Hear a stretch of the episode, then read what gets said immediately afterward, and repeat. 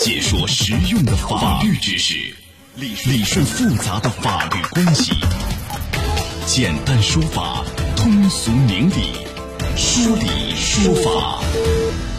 好，接下来我们进入到高爽说法的说理说法，我是主持人高爽，继续在直播室问候您。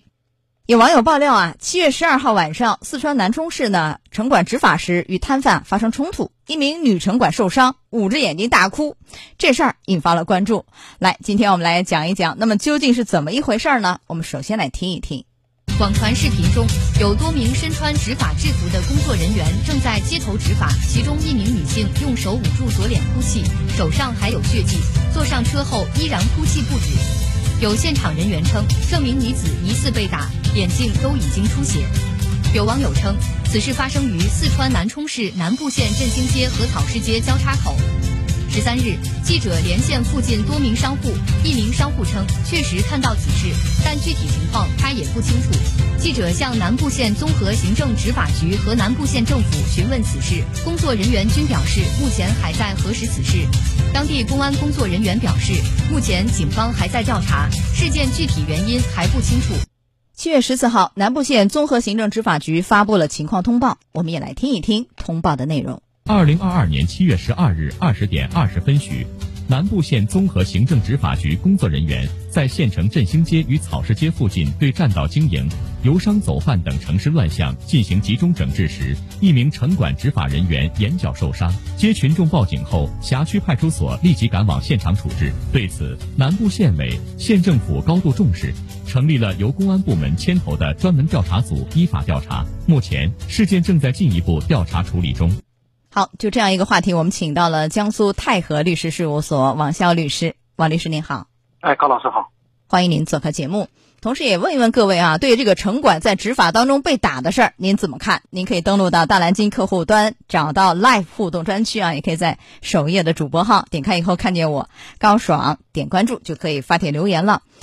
呃，这个事情就是这个城管执法的时候被打，呃，就是殴打的人可能涉嫌了，比如说。严重的是刑事犯罪，轻的是治安处罚。但这个是涉嫌是什么样的行为？是妨害公务呢，还是什么样一个行为？这个怎么在法律上定性啊？那么，如果确实是这个，比如说我们讲的被打的这个女城管人员，她是构成了这个轻伤，那么是一个妨害公务罪的一个情况。要达到轻伤才可以是吧？对。她是缝了三针，您觉得这个是轻伤吗？要鉴定。呃，这个就我自己的这个实务经验来说，可能不构成轻伤。啊，够不上。算轻微伤有可能，对啊，那就是说这个妨害公务罪够不上，那够不上的话，这个是是治安处罚吗？还什么样的一个处罚？啊，对我们国家的治安处罚法里面有明确规定，殴打他人并且造成的这种轻微伤情况的，他可能处以五到十天的这个拘留。呃，最多就是十天的一个拘留，罚款有吗？呃，罚也会处以，比如说两百块钱到五百块钱之间的一个罚款。最多是罚五百。好，这是一个治安处罚，就是行政处罚。那这个事情啊，其实有有两个说法，就是群众是这么说的：说冲突双方呢是城管啊和那个卖水果的摊贩。但是我们看到这个公安局说，就是呃城管是和买桃子的顾客发生的口角，就是一个是摊贩，一个是顾客，不管是谁有这样一个打的行为，女城管受伤，那么这个面临的处罚一样吗？没有不同吧？啊，这个是一样的。啊，没有不同。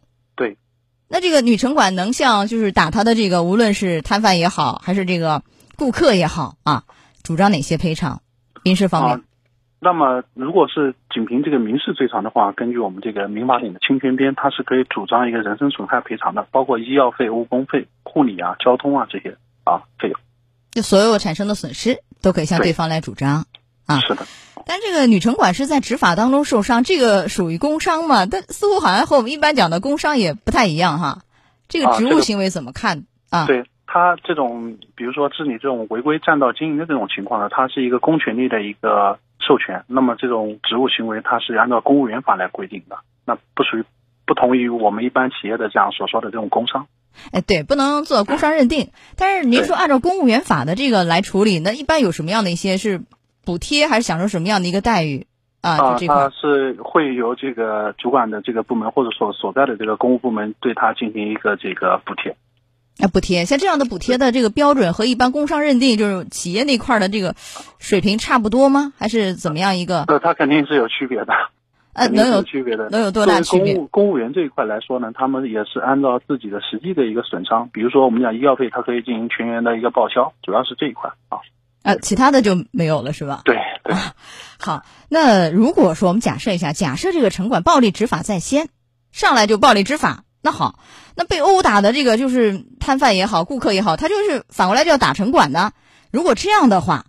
那么这个反过来打城管的这个顾客也好啊，摊贩也好，他们面临的这个处罚一样吗？有不同吗？呃，这个时候就会有明显的一个区别，因为暴力执法对于违这个妨害公务罪前面有个前提条件，它就会进行一个扭转，因为妨碍公务罪讲的是工作人员依法执行职务。那么这个时候你去抗争会产生这个妨碍公务罪的罪名，但如果说这个城管部门人员他去一个暴力执法，那么就和刚才我们所说的这个呃妨害公务罪的这个前提条件有所区别了。城管暴力执法在先啊，然后我们的这个摊贩啊怎么样，就是打城管，不涉及到叫妨害公务，妨害公务罪也够不上，妨碍公务的治安处罚也够不上，那就不用承担其他的处罚吗？啊，当然也要看现场的这个具体具体情况的，比如说这个暴力执法行为有没有终止，有没有中暂停，在终止之后有没有，比如说这个呃摊贩有没有过激的性的这种行为，也要看具体的情况。如果人家这个暴力执法已经停了，你反过来还去打，那也有可能够得上这个妨碍公务的问题啊。对，所以像这样的就是用暴力解决不了问题，只会让这个事情更加复杂，有可能严重的是牢狱之灾。如果城管执法有问题，我们正。正确的这个维权方式，我到哪儿去举报啊？去反映啊？您能不能也提示一下？最后，那么这种，比如说您遭遇了这种执法事件的问题，我们是建议一定要不能冲动啊，要冷静的去解决问题。每个地区也会有相应的这个市民热线，你可以打相应的这个市民热线进行投诉。好的，有个电话是幺二三幺九，是吧？城管方面也可以反映啊。对，幺二三幺九或我们的热热线一二三四五都可以。都可以。来，时间关系，结束我们的说理说法。感谢王小律师，好，王律师再见。好的，再见。高爽说法节目收听时间：首播 FM 九十三点七，江苏新闻广播，十五点十分到十六点；复播 AM 七零二，江苏新闻综合广播，二十二点三十到二十三点。想咨询法律问题和主持人高爽互动，请下载大蓝鲸 APP 到高爽的朋友圈，节目微信公众号“高爽说法”。网络收听方式：江苏广播网三 w 点 vojs 点 cn。智能手机下载大蓝鲸 APP 或蜻蜓、喜马拉雅等，搜索“高爽说法”，可随时收听。